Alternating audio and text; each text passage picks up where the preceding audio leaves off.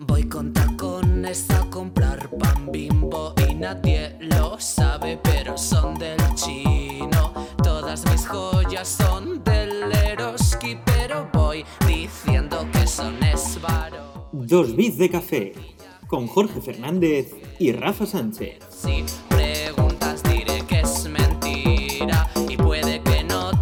Bueno, es que en mi vida hubiera pensado que empezaría un podcast con semejante fantasía. Bienvenidas, bienvenidos al segundo episodio de Dos Bits de Café.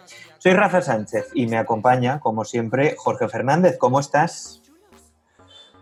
Buenas, Rafa. La verdad es que hoy estoy genial y me hace mucha, mucha ilusión poder entrevistar al, al invitado de hoy, así que vamos a dar paso al episodio 2 de Dos Bits de Café. Bueno, si eres nuevo en esto de escucharnos, tenemos que recordarte que la canción con la que iniciamos cada programa la escoge la persona invitada al episodio. Y a mí que hoy empecemos con Burguesa Arruinada de Samantha Hudson me parece toda una declaración de intenciones. Sí, en el capítulo de hoy mezclaremos ciencia y fantasía, parece ser. Y antes de empezar, bueno, ¿cómo puede la audiencia contactar con nosotros? Pues en redes sociales nos vais a encontrar en arroba de café, en Twitter, Instagram y LinkedIn, y también podéis contactar con nosotros a través de nuestra web, dosbitsdecafé.com. Dos bits de café. Bueno, Jorge, vamos a desvelar ya quién viene a tomar hoy el café eh, con nosotros dos. Bueno, pues hoy nos acompaña Arcadi García y para poner a todo el mundo en contexto de, de quién es Arcadi, vamos a conocerle en un minuto. Arcadi García en un minuto.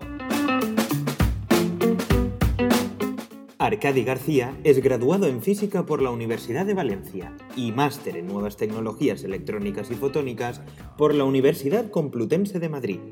Trabaja como ilustrador para el popular canal de divulgación científica de YouTube Minute Earth. En su tiempo libre también divulga en su propio canal, Gastrofísica. Colabora en la sección de ciencia del programa de televisión Celebrity School y divulga en directo mediante Senior TV. También divulga contenido científico junto con Alberto Parisi e Ignacio Crespo en un podcast fantástico llamado El Aleph. Bueno, hola Arcadi. ¿Qué tal? ¡Hola! ¡Wow! Dios, vengo, vengo a full de energía. Bueno, eso, eso es buenísimo, buenísimo para, para el podcast. ¿Qué tal? Lo primero, ¿qué tal? Porque en esta situación pandémica mundial, a mí me gusta siempre preguntaros cómo estáis, claro. Sí, yo la verdad es que bien, porque am, como yo soy muy de hogar, internet, esa clase de cosas, pues ahora, claro, con el tema pandemia, lo que viene a ser la educación online, pues de repente a todo el mundo le parece bien y a todo el mundo le parece fantástico. Entonces, tengo la suerte de ser de, los pocos colectivos que se ha visto beneficiada de la pandemia. Bueno, maravilloso. O sea, yo es que tengo la necesidad, Rafa ha empezado preguntando cómo estás. Yo quiero empezar preguntándote cómo has llegado a la canción que nos has propuesto, la selección musical de hoy. Eh, pues esto es muy fácil. Yo empecé eh, a escuchar a Samantha Hudson eh, pues escuchando el clásico hit atemporal Maricón de Samantha Claro, Hudson. que claro. forma, o sea, es, es- para mí hay un antes y un después de, de Maricón de Samantha Hudson. Y como yo también soy maricón, pues enseguida eso se... Es fácil sentirse identificado. Claro. Además es un EP que es eh, una fantasía detrás de otra en formas de canciones de cuatro minutos. O sea, no hay ninguna que, que pueda desecharse. Santa, Samantha Hudson, la reina del pueblo. Yo lo digo aquí lo digo ahora. Claro, claro. Diremos que aparte de Samantha Hudson también nos propusiste eh, bisexual de cariño. Y a mí me hizo Sí. gracia porque, porque también es un poco circo este grupo, porque a mí, hasta, hasta donde yo sé, es un grupo que se creó porque dos de las componentes se conocieron en, en Tinder y después in- incluyeron a, Wow. a la, a la tercera. Y claro, es como muy circo. ¡Ay, qué guay! Yo no sabía eso. Pues sí, sí, dos Yo de ellas se ¿eh? conocieron en Tinder y luego ya se fueron al Buen Hijo, otro grupo de, de música que tiene canciones en Paquitas Salas, tiene una canción en uno de los ¡Uh! ¡Qué guay! y cogieron, creo que es la chiquita que hace de batería la que salió del Buen Hijo. O sea que tú fíjate, estamos siempre eh, en el mundo del circo, ¿no? Madre del amor hermoso. Bueno, pues estoy a favor de esa fantasía, estoy completamente a favor. ¿Verdad? Pero bueno, hoy lo que vamos a hacer va a ser, eh, va a ser hablar un poquito de ciencia y divulgación, que es el mundo en el que tú estás metido, ¿no? Y Sí, yo quiero preguntarte, eh, en primer lugar, ¿Cómo fue tu, primera experiencia divulgando pues, cosas de, una materia tan complicada a priori como puede parecer la física? bueno, primero quiero decir que la física no es tan complicada como parece. Lo que pasa es que todo para complicado cuando estás hablando con una persona que ha estado años estudiando algo que a ti te parece chino mandarín. literalmente a mí te pones a hablarme de derecho y, y, siento como el alma abandona mi cuerpo, ¿sabes? Pues eh, entonces, para empezar eso. Pero mi primera experiencia fue durante la carrera, en 2014. Eh, uno de mis amigos era como muy amigo de, la profesora de no me acuerdo qué asignatura y le dijo, oye, ¿tú sabías que la universidad está haciendo como un concurso de innovación educativa, bla, bla, bla, bla, bla? Y, y, entonces él, pues como que nos juntó a unos cuantos amigos y dijo, oye, ¿y si hacemos un canal de YouTube para explicar física a gente de bachillerato y de eso y todo eso. entonces nos metimos en el concurso, ganamos por abandono, porque literalmente eh, había como tres premios y solo habían, solo habían llegado a la fase final de hacer algo eh, nosotros. Muy bien, eh, Pero la experiencia de hacer vídeos para YouTube, de estar grabando, de estar editando, tal y cual, pues a mí por lo menos me gustó mucho, bueno, y a otros de mis amigos también. entonces seguimos haciéndolo a lo largo de la carrera. Y ya luego, como con el paso del tiempo, pues yo soy como la persona a la que más le apetecía negligir mis obligaciones eh, para dedicarme a hacer payaso en YouTube. Así que soy yo el que se ha quedado divulgando. Ah, y el resto pues tienen trabajos serios o están estudiando para conseguirlos. Bueno, trabajos serios, a mí esto de divulgar ciencia me parece una labor social impresionante. O sea, sobre todo porque no sabes de dónde es la gente que está viendo tus vídeos o, cuándo lo está viendo, porque tú lo subes una vez y esto se queda ahí. Igual alguien está viendo ahora el vídeo del efecto Doppler que Arcadi hizo en la carrera hace seis años y con el que ganó el concurso de divulgación. Qué vieja me siento ahora mismo. ah, no, pero sí, totalmente. Y de hecho me hace mucha gracia, eh, sobre todo cuando, cuando el vídeo pegó el... Bueno, no pegó un pelotazo, simplemente que es como, como es un vídeo que de tema que se da en clase, pues cada X tiempo pues lo va buscando la gente, lo va encontrando la gente. Y me hace mucha gracia leer los comentarios porque es en plan de, anda, pues yo no entendía esto en clase y ahora sí que lo entiendo, tal, no sé qué. Yo pienso y digo, yo es que no he sido esa clase de persona desde hace más de 10 años prácticamente. Entonces me hace muchísima gracia ver que hay gente que está pues como yo estaba en el pasado, por ejemplo.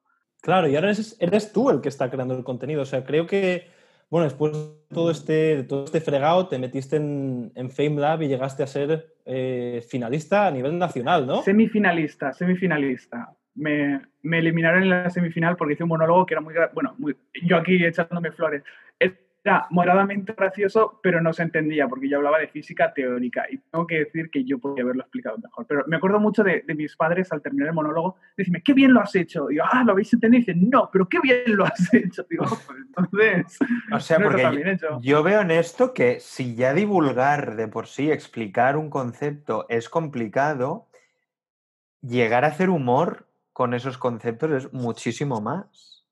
Sí, a ver. Mmm Sí, no, porque al final eh, la gente que hace ciencia, pues somos personas normales, somos personas normales con nuestras vidas normales y hashtag relatable, ¿no? y muchas de las cosas que se hacen de humor eh, en un monólogo típico eh, para, de ciencia, pues son cosas con las que todo el mundo se puede sentir identificado y son simplemente como como un poco la cobertura de azúcar ah, para ocultar la pastillita de ciencia. Vale. muchas veces me he fijado mucho que es eso, ¿no? Que el humor va por un lado y la ciencia va por otro, pero hay gente que como que lo junta y dice, ah, para ti para siempre. Yo creo que, que, que, es importante hacer, hacer el humor y la ciencia eh, que sean a veces, eh, a veces uno, pero eh, ¿Cuál es la carga de trabajo, por ejemplo, a ti, volviendo a los vídeos, a la divulgación en vídeo y, a todo este componente tecnológico que, hay ahora, hoy en día, para, para, divulgar ciencia? ¿Cuánto trabajo te cuesta a ti, por ejemplo, hacer un vídeo? Pues mira, tengo, tengo datos concretos y medibles porque a mí es cosa que me encanta. entonces puedo decir que un vídeo mío, en plan de los que hago yo, de yo me lo hizo, yo me lo como, yo lo escribo, yo lo grabo, yo lo edito, fácilmente me puede costar eh, entre 30 y 40 horas de trabajo. y eso siendo mi hobby. Eh, también es que yo soy muy especialito y quiero que todo sea súper bonito y pierdo muchas muchas horas en tontería. Ah, pero luego, por ejemplo, en en los vídeos que ilustro en Minute Earth, el canal donde trabajo, ah, también son súper perfeccionistas y también le he hecho como fácilmente 40, 50 horas solo a ilustrar, solo a hacer yo los dibujitos de un guion que ya está hecho y terminado. y que son monigotes, o sea que editar y animar es un trabajo mínimo. Además de todo esto, pues hay un componente de, buscar la idea, ¿no? ¿De qué hablo yo ahora en este vídeo? Porque al final un canal es algo muy abierto. Hablar de, pues en este caso de física, hay, muchas cosas que puedes contar. Entonces, eh, cuéntanos un poco cómo es el proceso que es para, planear un vídeo, tener la idea y, llevarlo a cabo.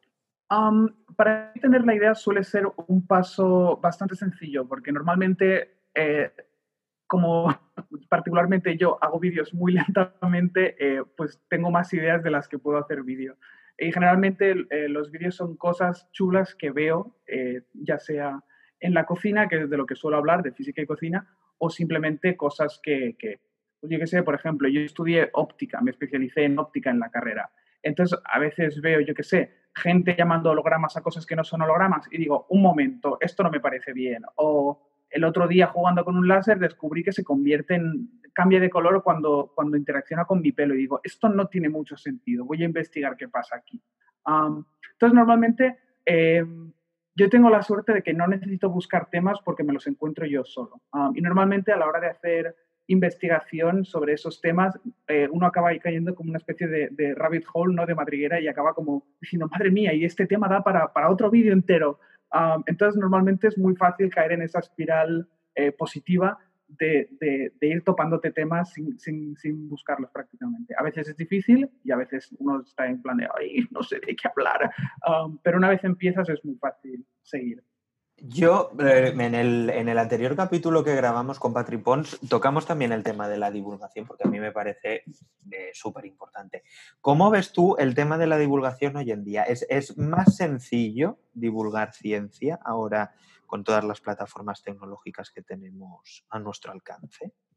Hombre, por supuesto. O sea, ahora mismo eh, con YouTube, con Twitter, con cualquier tipo de redes sociales, conozco a gente que divulga en TikTok lo único que necesita uno para divulgar es hacerlo. No, no hay que pasar ninguna, bueno, saber un poco, evidentemente, y preparárselo para no decir ninguna burrada, pero uno solo necesita hacerlo. Ah, eh, que claro, antes, cuando no teníamos internet y todo, toda la divulgación tenía que pasar o por prensa, o por televisión, o por radio, siempre eh, había que estar como un montón de años, ¿no? De, de, te tienen que contratar en el periódico, te tienen que ceder un espacio, tal, no sé qué, no sé cuánto. Y yo estoy viviendo ahora esa clase de aros, eh, ahora que estoy empezando en televisión, y, y, que no puedes hacer lo que te apetece ni divulgar de todo lo que te, apetece, porque tienes una serie de personas a las que contentar y no todo el mundo puede hacerlo, simplemente porque el, porque el tiempo es finito y, y, y, no se puede tener a 100 divulgadores en la misma cadena porque no,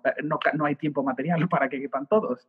Ah, pero claro, ahora con, Internet, con las redes sociales, es muchísimo más fácil. Es muchísimo más fácil no solo a la hora de, crearla, sino también de consumirla. Claro, o sea, a mí una de las cosas que me llama la atención es que, bueno, no, no hay carrera de ser divulgador científico, pero tú de alguna manera u otra has complementado tu formación técnica pues con, saber ilustrar, con saber montar vídeos, con saber hablar, con saber eh, de copywriting. ¿Todo esto fue intencional o fueron cosas que a medida que pues, te ibas embarcando en pues, un concurso, un FrameLab, un tal un cual, fueron cayendo las, las, cosas más o menos en su sitio? Ah, yo siempre he dicho que mis habilidades, digamos, de cara al público han sido fruto de ataques de ansiedad en el sentido de que eh, normalmente me piden hacer algo y yo no estoy para nada capacitado para ello. O sea, cuando yo me metí en FrameLab, yo no me había subido nunca a un escenario. La última vez que me había subido a un escenario era pues en las típicas obras de teatro que, hace uno en, primaria y ya está. y claro, cuando yo lo mandé así un poco de jajas y me cogieron y dije, ok, pues ahora me toca eh, hacer un monólogo delante de 200 personas. A la hora de editar vídeos igual. Yo el único software de edición de vídeo que había tocado era Windows Movie Maker. Y de repente me dicen, bueno, me dicen, no, lo, había pensado yo porque era el que estaba a cargo. Digo, aquí hay que hacer una animación, aquí hay que hacer no sé qué, no sé cuántos. Y ya me ves tú a mí llorando a las 4 de la madrugada porque no entendía After Effects um, y estuve como aprendiendo. Um, de hecho, me hace mucha gracia porque cuando estuve en Celebrity School eh, haciendo experimentos y explicando ciencia, hubo un día que me dijeron, vale, Arcadi, tú aquí vas a hacer esto de, de, tocar las copas con el dedo y yo era en plan de, ¿cómo? Y me dicen, sí, sí, y luego cantarás hasta que se rompa. Y yo, ¿qué, qué? Y mira, ya me puedes ver tú a mí ese mismo día aprendiendo a hacer la pinche cosa de las copas y, aprendiendo a, hacer vibrar una copa con la voz. Ah. entonces, muchas veces las habilidades se cogen sobre la marcha. Yo ese programa te juro que lo vi te juro que lo vi y, fue uno de los primeros momentos en los que te conocí y siempre, desde que Jorge me dijo, pues Arcadia es amigo mío, y yo, pues siempre me ha interesado saber cómo es el momento en el que a ti te llaman de, la productora de Celebrity School y te dicen, oye Arcadi, que, que te vienes a hacer ciencia en directo.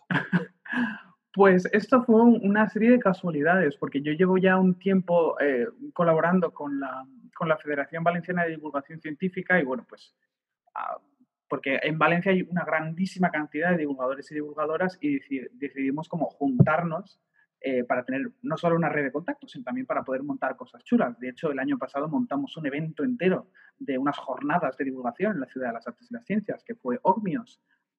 entonces, claro, cuando la productora estaba buscando a alguien para hacer experimentos, eh, la directora tenía muy claro que ella quería un alguien que supiera de ciencia, porque podrían contratar a un actor perfectamente, pero si contratas a un actor, luego vas a tener que contratar también a otra persona que sepa de ciencia para preparar los experimentos y para preparar el guion. Entonces dijo, no, eh, mejor lo hacemos como un pack indivisible, que sea un divulgador científico.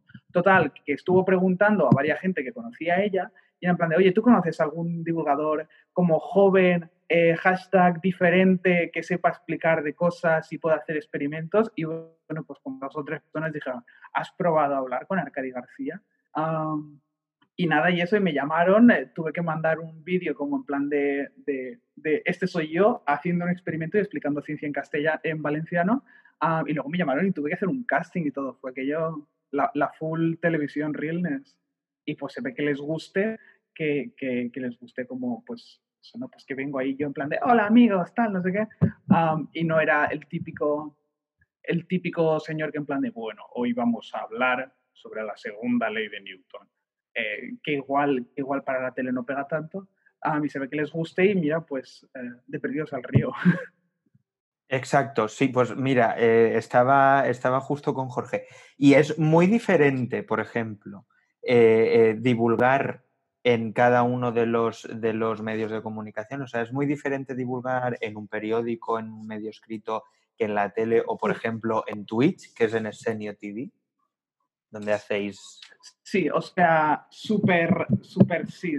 No, no, solamente por, por, el formato, ¿no? Porque evidentemente tú no puedes hacer las mismas cosas en un periódico que en un vídeo de YouTube. Yo, por ejemplo, en un periódico no puedo meter un GIF o una animación para explicar cómo se mueve algo o cómo es algo.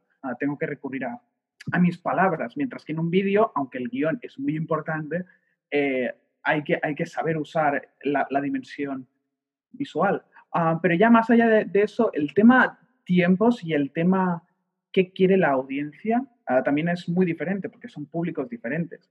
En la tele todo va muchísimo más, por ejemplo, en comparación con Twitch o con YouTube, en la tele todo va súper, súper rápido. Un, un silencio de 10 segundos es eh, prácticamente inaceptable. Eh, de hecho, eh, lo que yo grabé, porque claro, nosotros los programas de Celebrity School los, grabamos con antelación. De hecho, fue como justo antes de la pandemia, los grabamos todos del tirón y, la semana misma de terminar dijeron, no, ya pandemia, confinamiento. y yo puedo ver que hubo muchas cosas que se cortaron por temas de tiempo y aún así el programa dura dos horas. Porque, porque tiene que ser así, pim pam, pim pam. En el momento en que no estás haciendo algo, pierdes a la audiencia, porque en cualquier momento la audiencia puede coger el mando y decir cambio de canal. Ah, mientras que, por ejemplo, en YouTube o en Twitch, número uno, eh, como es más casero, la gente te perdona más cosas, eh, en el sentido de que, por ejemplo, un de 10 segundos, Twitch es moderadamente aceptable, pues porque, en fin, nadie espera que uno sea un presentador profesional, ni que, ni que uno tenga los recursos de realización, ni las cámaras, ni nada de, de un equipo profesional de televisión. Pero también una cosa que creo que diferencia a la divulgación en Internet de la divulgación en medios, digamos, generalistas, es que en Internet la gente más o menos te busca. Es decir, no hay nadie que no haya visto un vídeo mío que no haya clicado intencionadamente en ese vídeo. y, eso, y eso, claro, eh, es, es, una diferencia grande porque en, eh, número uno, en términos de, abasto, no sé, cómo, no sé ni cuál es la palabra, de alcance, medios, los medios generalistas son mucho más eficientes porque eh, la gente no puede escoger evitar la ciencia, ¿sabes? La gente no puede coger y decir en plan de voy a ver Celebrity School pero sin la ciencia, uh, porque viene todo junto y es lo que hay. Y si no te gusta, pues vas a tener que cambiar de canal. Um, y hay una cantidad finita de canales. Mientras que en Internet, claro, como la gente te busca, número uno, ya, ya hay que presuponer un mínimo interés, ya sea en el tema o en títulos, thumbnails, bueno, esas cosas de, de, de SEO. Um, pero claro, también como hay un mínimo interés, se te perdonan más cosas también, porque es como, mmm, tal, yo qué sé, mmm, este silencio no me acaba de gustar, pero bueno, eh, me interesa el tema o me gusta esta persona. Vamos a, vamos a seguir adelante, pese a todo. Y, yo creo que eso cambia mucho y, las exigencias son completamente diferentes. Claro, y esto es un, poco lo que has hecho en Twitch con Estenio TV. O sea, pues al final, un poco como lo que has hecho antes de, juntarte con otros divulgadores de, la comunidad valenciana, pues aquí esto es algo más a nivel nacional, pero, pero sí que divulgáis ciencia en directo, ¿no? Sí. Entonces, un poco cómo ha sido tu experiencia aquí, cuál ha sido tu sección favorita de, de SCNTV y qué has aprendido de todo esto? pues en SCNTV una cosa que me gusta mucho es que, es que eh, intentamos ser como una especie de mini televisión, en el sentido de que tenemos una parrilla de programación. Y, por ejemplo, yo que sé, los lunes tenemos a gente hablando sobre ciencia dentro de Minecraft. O sea, literalmente cogen y te montan una central nuclear funcional en Minecraft. Los, los domingos que, por ejemplo, estoy con mi compañera Nevesu, tenemos un programa de ciencia LGTB, donde traemos a gente que hace la ciencia y es LGTB y hacemos como entrevistas. Entonces, me gusta mucho eh, en Cine TV la variedad de formatos que tenemos, porque son formatos que, que, literalmente la gente viene y nos propone y dice, oye, ¿qué te parece? O sea, gente de Escenio, que es la asociación en la que estoy, que viene y dice, oye, ¿qué te parece si yo hago un programa sobre esto? Y es como, venga, avanti tutti, dale. Entonces es lo que más me gusta, la variedad de formatos, la gente también que es majísima, son todos amigos míos, ah, pero sobre todo eso, la originalidad y la... Yo te juro que ha habido días que, que, me he ido a la cama pensando, joder, esto no se ha hecho nunca antes. Por ejemplo, hicimos una gala de... ¿Esto cuándo fue? Mira, cuando empezó el confinamiento hicimos una maratón de 40 horas para que la gente se quedara en casa, para mantener a la gente entretenida.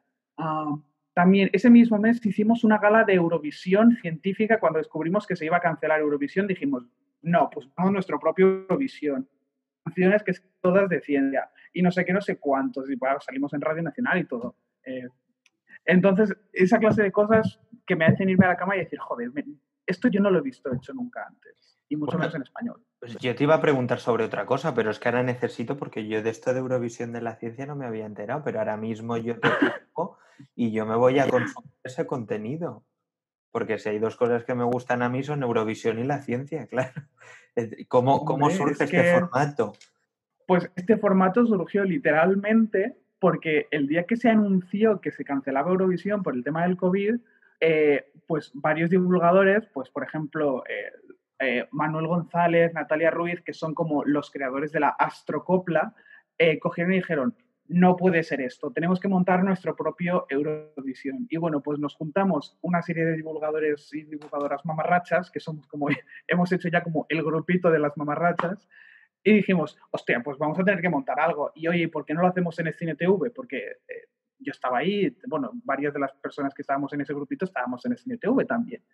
Y nada, pues lo montamos, hicimos una gala y, uh, la gente los participantes mandaron sus vídeos y cogieron canciones de Eurovisión y les cambiaron la letra pues para, para hablar sobre ciencia. Y lo mismo te hablaban sobre eh, los escutoides que sobre la transformada de Fourier que sobre la retina del ojo. Una fantasía. Y, también me gusta pues esa, esa, mm, esa vertiente reivindicativa ¿no? que tienes, que también la vimos en, nuestra primera invitada, en Patricia Pons. Y es que en Escenio TV eh, habéis lanzado también Category is Science Extravaganza, donde habléis de ciencia y también cultura LGTBI. ¿Qué es este formato? ¿Qué es esta sección dentro de Science TV y qué es lo que busca? Ah, lo que buscamos es sobre todo, bueno, primero voy a decir lo que es. Lo que es es básicamente un programa de entrevistas donde yo y mi compañera Nieves, bueno, Nieves, Nieves, se me hace muy raro llamarla Nieves. Em, básicamente traemos todas las semanas a una persona que hace la ciencia y es, pues, forma parte del colectivo LGTBIQA+. Traemos pues, bisexuales, asexuales y tenemos también intersexuales, que vino, eh, ¿cómo era? El primer presidente intersexual de la isla de Perejil. Una maravilla. Pero tú fíjate, El caso, claro. claro, son entrevistas y pues para ver, eh, sobre todo, pues tener referentes, porque muchas veces eh, los referentes que se tienen sobre, de colectivos un poco, no voy a llamarlos militares, pero sí históricamente discriminados, como las mujeres, como las personas LGTBI, como las personas racializadas, siempre son muy pocos, porque los referentes que nos quedan siempre son como las grandes mentes de la historia, ¿no? Pues en mujeres, ¿cuántas veces se ha estado hablando de Marie Curie en Mujeres en Ciencia? ¿Cuántas mujeres, no, de cuántas mujeres no estamos hablando? Y con la gente LGTBI pasa lo mismo. ¿Cuánta, ¿Cuántos ríos de tinta se han vertido sobre Alan Turing cuando hay como literalmente toda una retaíla de científicos, científicas, científicas, eh, LGTBIQ, eh, porque maricones lo ha sabido de toda la vida de Dios. Toda la vida de Eh, Dios, yo lo he dicho siempre, claro. Y pues queremos un poco pues mostrar que, que eso, que siempre han estado ahí y que está bien tener esos referentes y, y sobre todo también un poco que no, no es una moda esto de, de, de, de, no ser hetero, simplemente que antes no había, una, no había palabras para hablar del tema. Um, y bueno, luego después de la entrevista solemos tener secciones, por ejemplo, la temporada pasada yo hablaba sobre figuras históricas LGTBI que no fueran Alan Turing, pues un día sí que tuve que hablar sobre Alan Turing porque es inevitable. La historia por Eh, antonomasia, ¿no? De... Claro.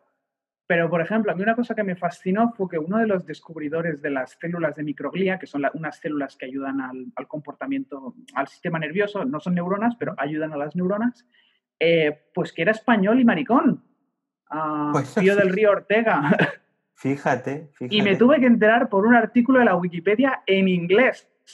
Eh, y, y, pues digo, esto no puede ser, no puede ser que no reivindiquemos esta clase de, de- de personas, sobre todo de aquí, tanto que se nos llena la boca con la marca de España y cuando Claro. alguien aporta algo, eh, lo relegamos a la Wikipedia en inglés. Claro. Um, y luego mi compañera Nevesu, la temporada pasada, lo que hacía era eh, hablar sobre enfermedades de transmisión sexual. Y porque la educación sexual es una cosa que, que, eh, también suele estar muy estigmatizada, sobre todo con el tema del PIN parental ah, que hay en algunas comunidades. Entonces, pues, pues explicar un poco que, eh, de qué hay que tener miedo, de qué no, eh, y cómo hay que... Porque al final la gente cochar va a cochar igual. Sí, eh, vamos a ir un poco terminando, pero yo la pregunta que tenía es que, claro, ahora nos has, nos has hablado de, de referentes, ¿no? Y de la importancia de, de, pues, tener a alguien, figuras modelo tal, que, que pueda un poco inspirarte en, en, el campo en el que tú quieres desarrollarte. Entonces, bueno, la pregunta obvia es, ¿quiénes han sido tus referentes? Uf, eh, ostras, esa es una muy buena pregunta. Um, mis referentes, a la hora de hacer ciencia, yo diría que una de mis referentes, dos de mis referentes fueron Emmy Nether, que fue eh, una física y matemática alemana de, principios del siglo XX, que bueno, hizo, un teorema precioso sobre la simetría y eh, la conservación de la energía y esas cosas, no me voy a meter a explicarlo. Es, este fue el tema por el que no pasé a, la final de FameLab, sea que no voy a repetir ese error, uh, pero que fue, fue, fue un, una señora maravillosa, hizo un montón de, de, de cosas chulas. Y luego Hedy Lamar, Hedy Lamar que fue, eh, bueno, fue responsable de la invención de uno de los precursores del Wi-Fi, que siempre dicen, no, inventó el Wi-Fi. Digo, no, inventó un precursor de...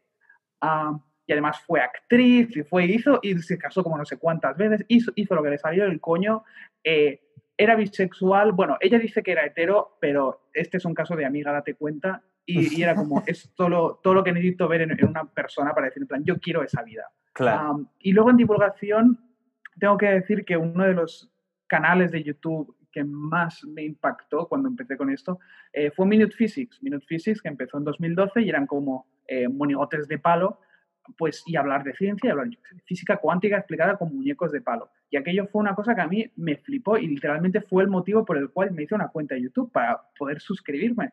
Eh, y ahora es mi jefe. Entonces, eh, no sé. Y en general, últimamente mis referentes son, son mis amigos. Son gente que divulga muy bien y cuyo trabajo admiro profundamente. Y, la verdad es que siempre que puedo aprendo un poco de ellos. Pues maravilloso, vamos ahora ya sí a la recta final del programa y nosotros eh, siempre hacemos un pequeño atraco a mano armada, nos han comentado. Te vamos a dar el minuto de oro del programa y es un minuto que tú tienes eh, de libre disposición pues para recomendarnos eh, cualquier tipo de contenido que tú quieras, reivindicar una causa social. ¿Puedo hacer spam de mi... No, es broma, no voy a hacer spam. Puedes hacer ah. spam incluso. Tú te gestionas el Puedes, puedes hacer spam. Puedes hacer spam. Claro. a ver. Tiempo distribuirlo como quieras. Mira, vamos a empezar ya el minuto de oro, ¿vale? Ok. Vamos. El minuto de oro. Vamos, vamos allá. Ok, lo primero que quiero decir, la física no es tan complicada como la, pintan, simplemente usan un idioma diferente y estás hablando con gente que ha estado años estudiándola. Eso primero. Número dos, cosas a recomendar. Evidentemente, mis cosas, el canal Gastrofísica y en Twitch, TV porque son canelita en rama. No lo digo yo, lo dice la ciencia. Pero luego, cosas que no son mías. Recomiendo mucho Quantum Fracture, es muy famoso, pero se curra unos vídeos impresionantes y, y súper bien. Y luego, eh, ah, Dios mío, Dios mío, un libro, eh, Because Internet, de Gretchen Maculo, cómo el Internet está cambiando la lengua y la lingüística. Fantástico, no paro de leer, o sea, lo estoy leyendo ahora y está siendo chefskis. No tiene nada que ver con la ciencia, pero ahí lo dejo. No, pero nos viene muy bien, nos viene muy bien. Este ha sido el minuto de oro de Arcadi García y el libro que ha recomendado yo creo que nos viene muy bien, nos viene pintadísimo al, a lo que es el formato este de dos bits de café, ¿no? Tecnología. De hecho, lo tengo, lo tengo literalmente aquí en la mano. Si quieres hacer promo, yo no lo conocí, desde luego es algo que me interesa y que creo que también va a interesar a la audiencia. Fíjate, ahí lo tenemos. Because Internet. pues nada. Internet. Pues como hicimos con las recomendaciones de, de, Patricia, lo dejamos en la caja de la descripción para que todo el mundo tenga acceso y ya solo nos queda mm, darte las gracias, darte las gracias a eh, vosotros por, haber estado por aguantarme.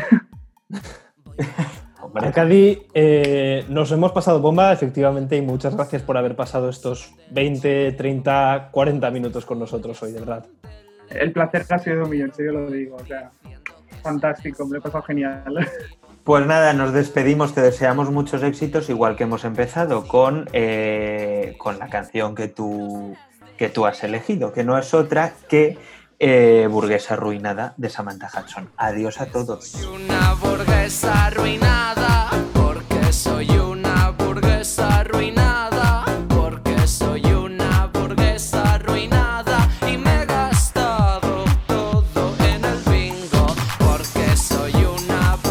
Dos bits de café con Jorge Fernández y Rafa Sánchez.